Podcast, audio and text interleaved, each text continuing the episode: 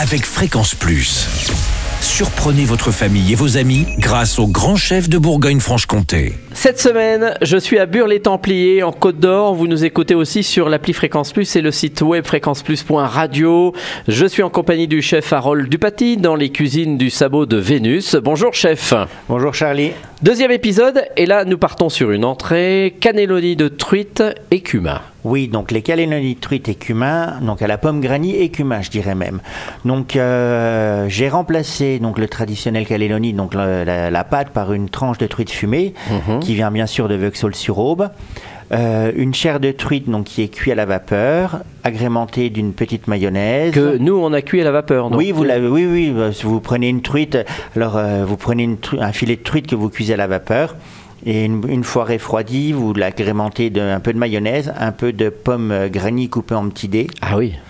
un peu de cumin, un tout petit peu de sel, et on garnit donc la tranche de truite fumée de cet appareil. On roule sur euh, soi-même, sur elle-même. Elle va et pas nous- casser, ça va Non, c'est non, non, c'est facile.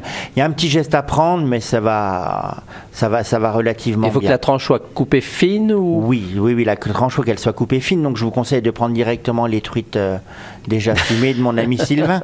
D'accord, ça sera déjà coupé. Ce sera déjà coupé, donc vous gagnerez un peu de temps.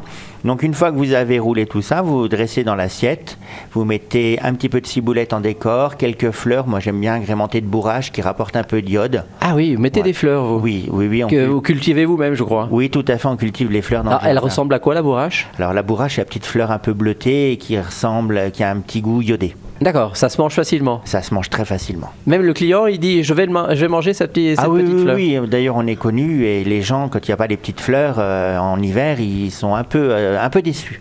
bon, bah très bien. Donc c'est bon pour le cannelloni, c'est prêt. C'est prêt. On fait une petite vinaigrette, euh, huile d'olive, vinaigre euh, balsamique, Mhm. euh, quelques gouttes autour.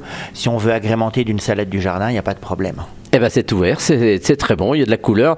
Merci chef, merci Harold Dupaty, ici dans les cuisines du euh, sabot de Vénus à Bure-les-Templiers.